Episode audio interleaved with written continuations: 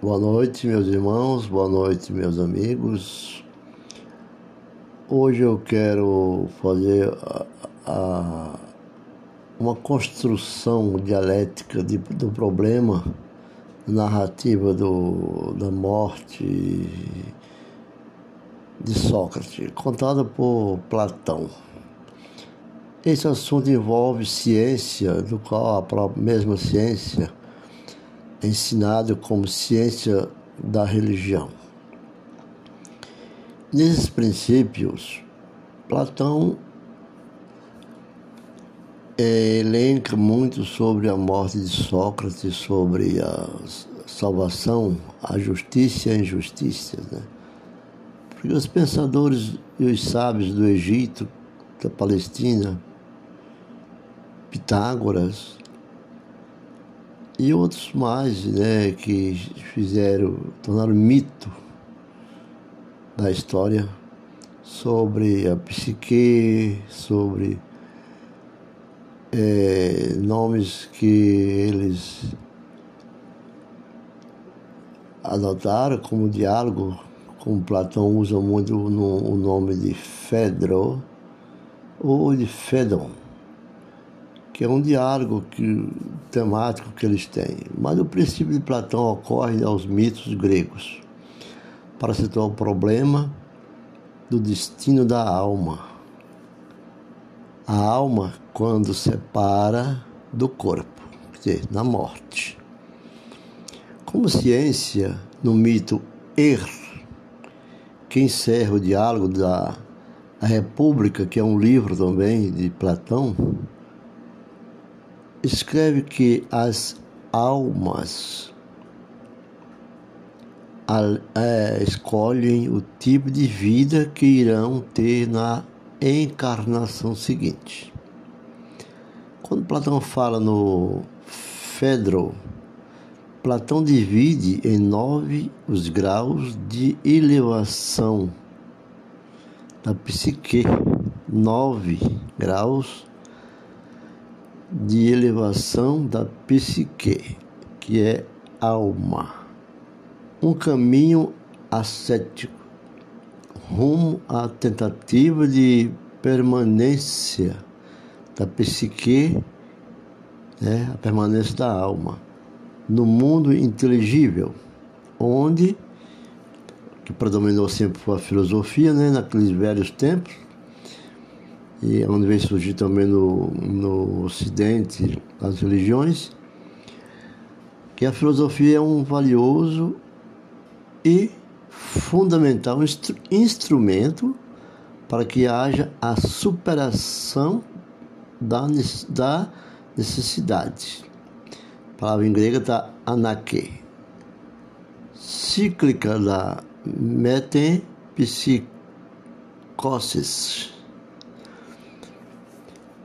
mas vamos fazer uma citação sobre a história de Platão, onde ele diz assim: de metem psicoses, mas o que motiva a grande ansiedade em descobrir a planície da verdade é o fato de o pasto adequado para a melhor parte da alma está no prado, nela situado. Sendo esse pasto que nutre a asa responsável pela ascensão da alma. Ademais, constitui lei divina da inevitabilidade à alma, que acompanha um Deus e que conquista a visão de qualquer das verdades está livre de danos até o período obsequente e se for sempre capaz de conquistá-la, estará sempre livre de sofrer dano. Quando, pelo contrário, devido à incapacidade de ser acompanhante, não consegue ver e, por conta de algum acidente, adquire uma carga de esquecimento e vício, tornando-se pesada e, ao tornar-se pesada, perde suas asas e desce à terra. Então, essa é uma da citação de Platão sobre seu, sua obra. Mas para Real, é, em 1960, 1993, página 191 da Verdade, o livro diz assim: a verdade é que os mitos pretendem sugerir a crer numa espécie de fé razoável. O mito. Essa fé razoável, essa fé razoável, que é muito comum as pessoas pensar que é da razão, em síntese, consiste no seguinte: é o seguinte, o ser humano está sobre a terra, é claro como, se, como de passagem, e a vida terrena é como uma provação. Comumente as pessoas dizem assim: estamos aqui de passagem. Porque a vida terrena, ela é uma provação. A verdadeira vida está no além, Na Bíblia fala muito sobre Hades. Hades, essa palavra significa o invisível. E no Hades, a alma é julgada. Né? No Hades, a alma é julgada. Segundo unicamente o critério da justiça e da injustiça. Depende a sua atitude e vida nesse mundo terreno, da temperança e da devassidão, da virtude e do vício.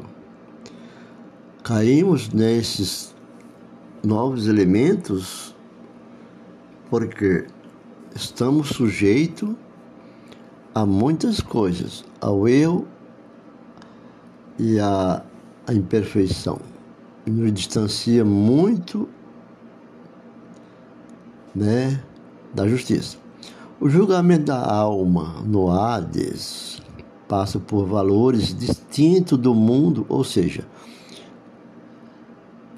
pensam, pesam, pesam tão somente,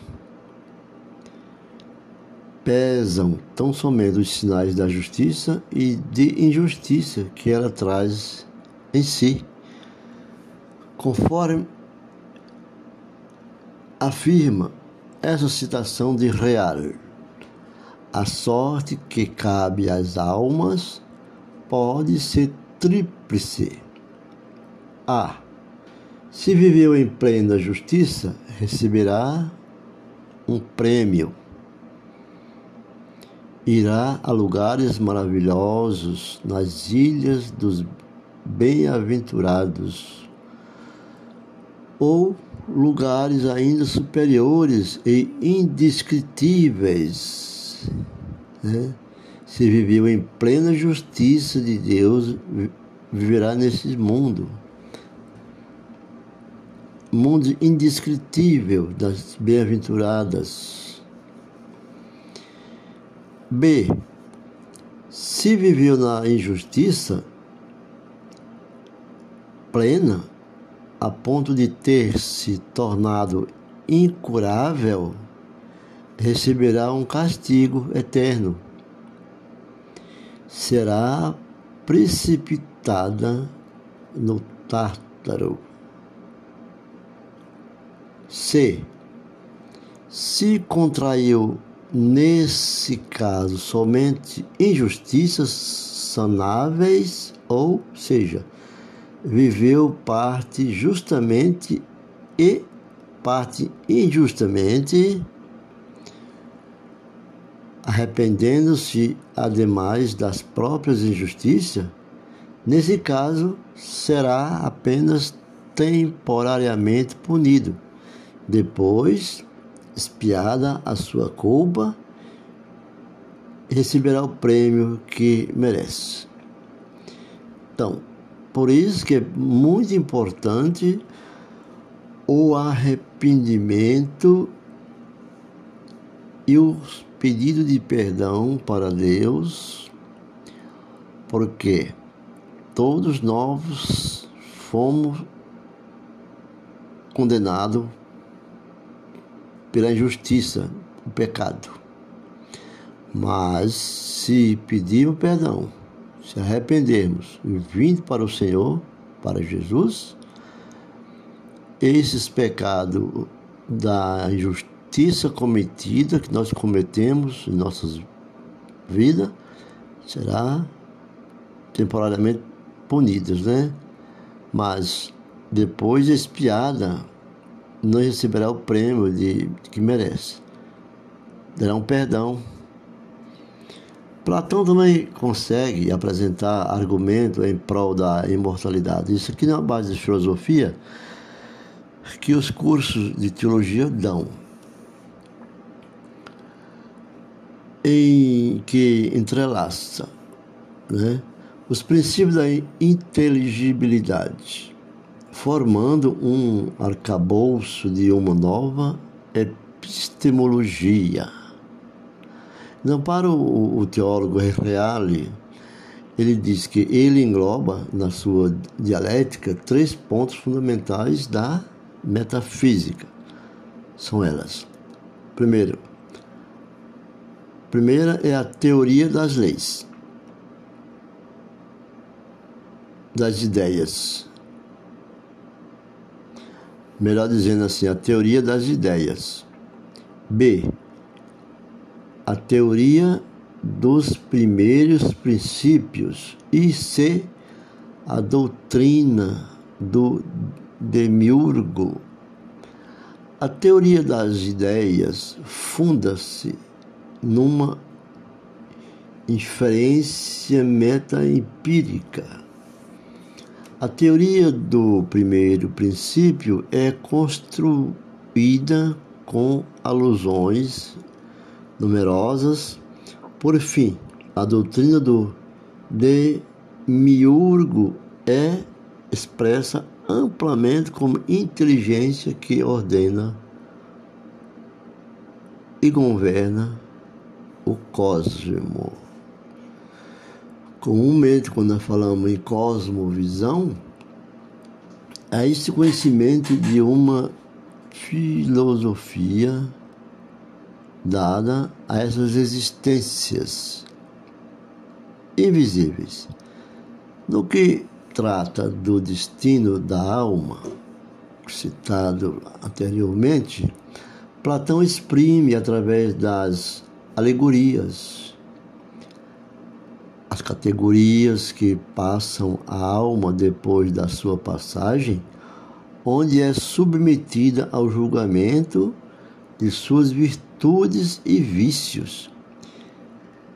Eis a passagem do livro de Fédon, que retrata uma das mais poderosas intuições do pensamento platônico acerca do fim último da alma. Primeiramente, é, falamos é, pensamentos platônicos, né?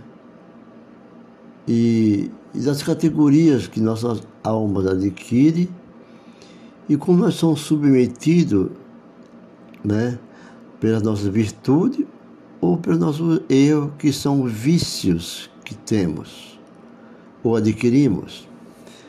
Mas há uma citação que fala sobre Hades, que é, diz assim: é justo que vocês reflita que, como a alma é imortal, consequentemente ela exige o nosso cuidado, né? A alma é imortal. Consequentemente, ela exige o nosso cuidado. Não só em atenção ao tempo da vida, não, mas em toda a sua duração, porque aquele que não se importa com ela e não a cuida corre grave risco. Com efeito, se a morte fosse o fim de tudo, para os maus seria uma felicidade se verem livre do corpo. Né? Se a morte fosse o fim de tudo, muitos eram livres pelo fim do corpo, mas não é. Da sua própria maldade, estaria livre. E, e com isso, da alma também. Mas como a imortalidade da alma é evidente, não terão como fugir dos males, não terão salvação possível, a não ser que se transforme ou se arrependam quanto a uma transformação no mais alto grau em pessoas boas e sábias, porque quando forem para o Hades, não levarão nada mais do que a formação moral e os seus hábitos, o que, segundo diz, desde o começo da viagem para o além, promove a máxima utilidade ou prejuízo a quem morre. Então é assim. Na narrativa do, do último na narrativa do destino último da alma, o destino hoje da alma, o filósofo Platão ele descreve que depois da alma cumprida sua trajetória no mundo, ela segue para o Hades em companhia de seu guia, que conduz conforme foi ordenado. Após ter obtido a merecida sorte, e aí, demorado o tempo necessário, um outro guia então os trará de volta para cá. Isso depois de longo período, isto é, a alma sábia, a alma sábia é edificada. Então, segue obedientemente o seu guia e não ignora a sorte que a espera. Mas a alma presa ao corpo pelas paixões, como foi exposto anteriormente, é atraída durante muito tempo por ele, bem como pelo lugar visível, e depois de tenaz resistência e de diversas provas é conduzido à força e com dificuldade pelo gênio encarregado dela. Então, a, a alma sábia. Nosso pensamento sempre busca o melhor para nossa vida. O sábio Salomão sempre inclinou seus, sua sabedoria à, à humanidade. E ele diz também, a sábia e edificada, né? segue obedientemente o seu guia, o seu caminho, aquele que nós somos guiados pelo Espírito Santo de Deus. E nós temos que ser o máximo possível cumpridor dos mandamentos, da justiça, para que nós não fique perenemente sofrendo nessa frase de Hades que está escrita na, nas escrituras também. Ela, ela mostra realmente que é um conceito de, de uma ressurreição que é a crença na ressurreição. É muito explícita na cultura judaica cristã. Mas sabemos que essa doutrina é anterior. Existiu entre os povos primitivos que tinham costume de sepultar juntamente com seus mortos utensílio, alimento e seus pertences. Ainda existem pessoas que fazem essa, essas, esses ritos, né?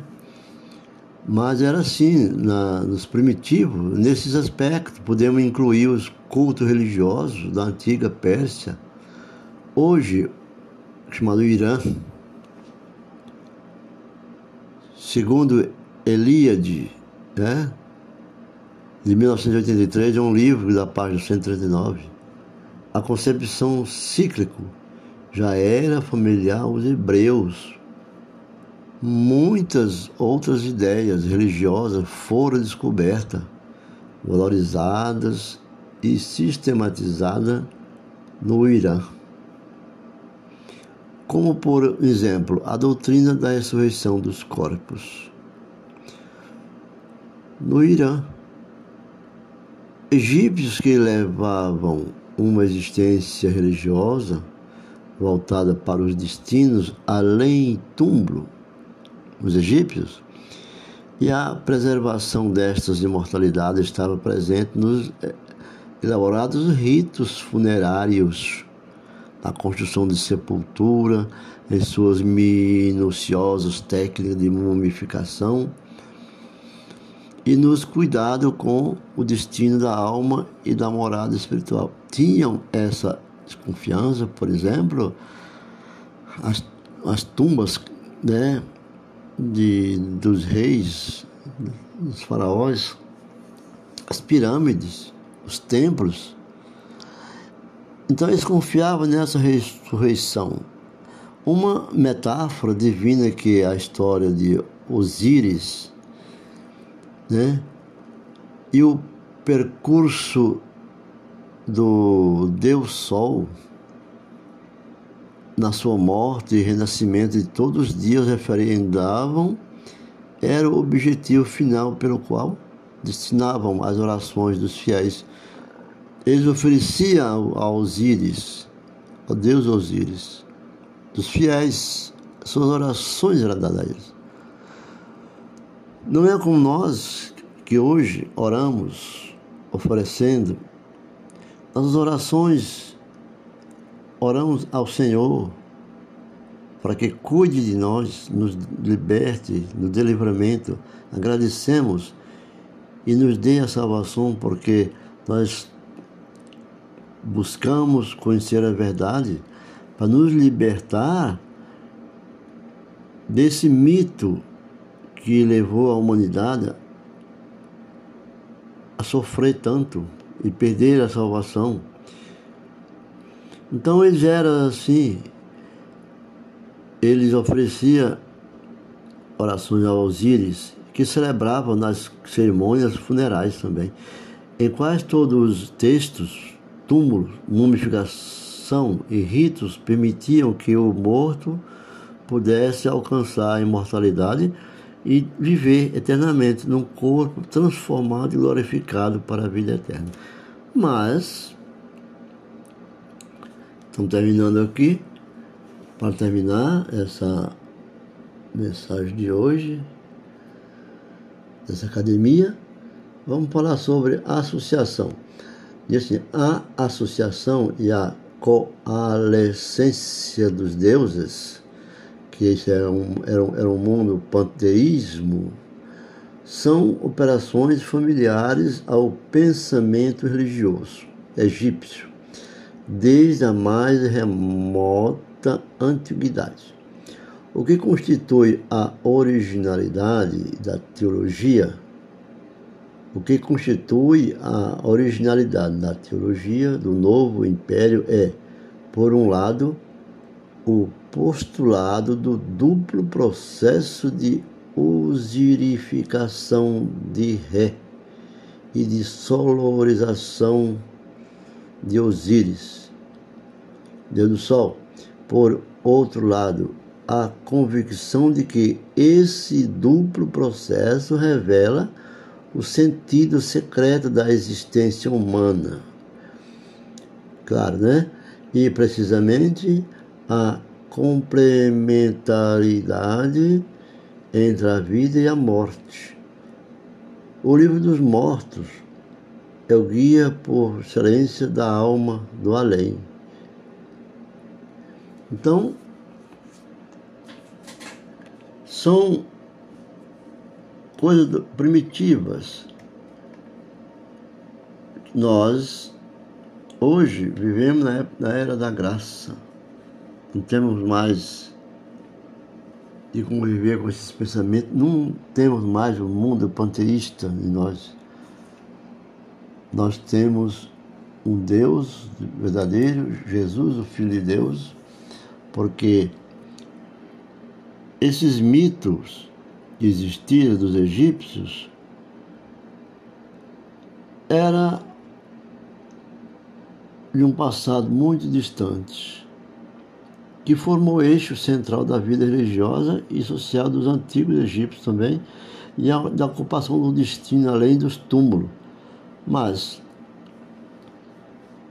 o conjunto de crenças que estruturou-se do ponto de vista mitológico, religioso e cultural, desde, os, desde o período pré-dinástico até seu modelo mais tradicional do Médio Império em diante, com suas múmias, tumbas, livro dos mortos, julgamento e reino do, de Osíris Ra, acabou por consolidar várias matrizes religiosas em, em diferentes períodos históricos.